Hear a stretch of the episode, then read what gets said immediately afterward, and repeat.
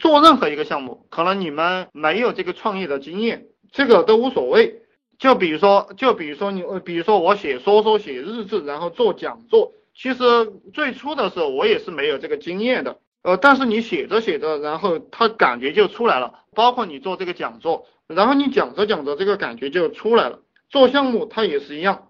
再给大家讲一个观念，就是说我们这个世界上有很多牛人。你要赚钱，你就必须得向这些牛人去学习。你生活当中也会碰到很多厉害的人，一定要一个什么样的观念呢？就是说，你碰到牛人了，OK，你就叫一声爷嘛，跟着他学习，不要自己很牛逼的样子，然后谁都不理。越穷的人，他这个态度越不端正，越放不下去。那聪明的人，就在这个社会上混得好的人，他一定是非常势利的。正因为他势利，他才有钱。不势利的人他就没有钱，正因为他低得下去头，所以说他爬的才高。那穷人他的骨头是非常硬的，就是因为他骨头硬，所以说没有人跟他玩。我给大家讲的东西，有些人可能听着是打鸡血的，但实际上不是打鸡血的，因为我每天都是这样做的。我们在创业的过程当中呢，会碰到很多人给你阻力，这个也是很多刚创业的人他最困惑的一点。然后，比如说一个男人，比如说我举个例子，就说一个男人想创业，然后问上三十个人都反对，然后这个人就放弃了。像这种人呢，就是没有什么出息的人。就有些人他找个女朋友，他也是这个样子，他去他他去问别人，你看我们两个合不合适呀？你看我们两个合不合适？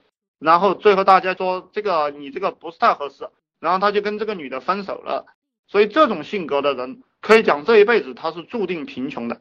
实际上，创业的人都很偏执，然后很固执，很偏执、很固执的人，他才容易成功。而这些容易动摇的人，他是非常难以成功的。就比如说，如果打架吧，我们读书的时候，如果大家都知道你很狠，谁敢惹你，你就敢拿刀捅他，那么就算你很弱小，也没有人敢欺负你，就是这个道理。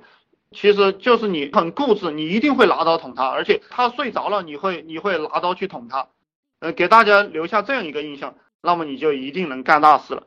反对你的人，其实你要把它当成一种精神的助力，你干出来过后，就是当你的这个层次很低的时候，反对你的人很多，就你的差距跟大家都一样的时候，因为他们人都是怕变化的，你随便提出一个新观点。别人都会怕你变化，其实他不怕你变坏，而是怕你变好。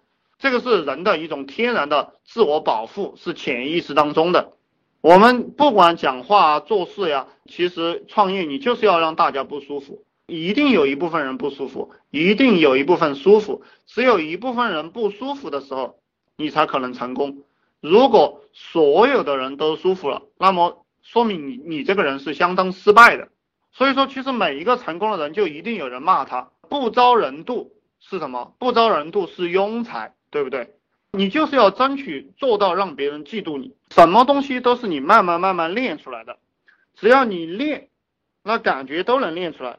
任何一个事情都要投入精神上的力量去做，才能够做强做大。你们有什么问题吗？有什么问题就提点问题啊，提点问题，我跟大家聊一聊。我这个人是比较信奉专业主义的，就是这一辈子就围绕着创业这两个字，开发这个互联网暴利项目，每天与人分享做老板的经验。未来趋势非常明显，是我们中国这个金融领域开始开放了。我们中国的金融领域，你可以看到，包括淘宝，包括他们这个支付宝，然后包括它的小额货贷，它都开放了，而且阿里巴巴的银行也申请下来了。然后还有腾讯，腾讯也进入了这样一个银行的领域，所以说金融这个领域一定是赚大钱的。不管你干什么，不管你在地球上的哪一个国家，金融证券都是赚大钱的。如果你有兴趣的话，你可以进入这个行当。第二个就是就是互联网，这个已经非常明显了，因为我们的两会李克强总理也提出来了这个互联网加的这样一个说法。然后互联网和每一个行业，只要互联网深入到哪一个行业去。哪一个行业就发财，或者说你能够应用互联网到哪一个领域，哪一个领域就发财。因为我经常给大家讲，像泡妞这种项目啊，都是零成本的项目。你在线下你教人泡妞，你很难找到你的准客户，就非常非常的困难。但是在网上他却能做起来，就是为什么呢？就是因为这个互联网和这个任何一个行业加起来过后，它就能够在全国范围内找到很多很多的客户，这其实是一个趋势。然后还有一个趋势就是健康医疗，健康医疗，因为因为我们的老年人会越来越多，然后然后年轻人的工作压力会越来越大，而且大家吃饭穿衣这个问题都解决了过后，其实关注这个方面的人就会越来越多。这其实也是我看到了几个大的这个集团。都在向这个方面投入的一个原因。其实讲趋势这个东西，针对上层人士来讲是有用的，但针对我们刚开始创业的这些人的用处不是那么大。你在一个比较差的领域当中，你也可以赚了很多钱。就做真的，他也有一年赚几个亿的人，就做那个大头针啊这种小产品。趋势是对这个发展的很好、有大量现金的人来讲才是有用的，而且竞争是异常惨烈的。大家看到这个趋势都是拿钱在往里边砸。对初期创业的人的建议是什么呢？当然，我的建议是你完全不投入成本。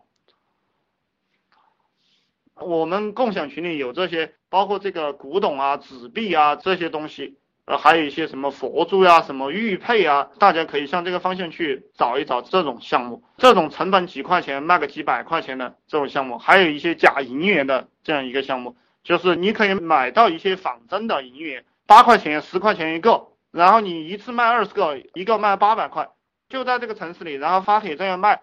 你可以讲你这个银元是偷出来的，你现在缺钱啊，父母都不在，然后你就去刷嘛，有人来找你买，一次卖二十个就是一万六，就是这样一个思路赚钱了。我们也有兄弟在这样干，那当然你要注意你的人身安全啊。所以说做什么东西它都是一个内功，嗯，假字画这些东西。也是一张几千块，然后二三十块钱就买过来了。三线城市现在可做的项目，互联网不太普及，一定有这个机会，一定一定有这个机会。就是三四线城市，当然我是希望你还是去做这个地面摆地摊这这样的项目。三四线城市的互联网是怎么做的呢？你不需要去研究大城市卖什么，你就去研究你们那个小城市网上哪一个浏览量比较高的，比如说你看租房子的人比较多啊。或者是卖手机的人比较多啊，或者是找月嫂的比较多啊，都可以去做这个项目。你在互联网上你见到任何项目，就是复制粘贴发广告，有人来咨询你了，你就把这个数据库给积累下来。当你这个数据库积累的很多的时候，你就去找有货的人，跟他谈分成，这个生意就做成了。你见到的任何项目你都可以做，你不需要懂任何技术，不需要理解任何知识，这个钱你就可以赚到手。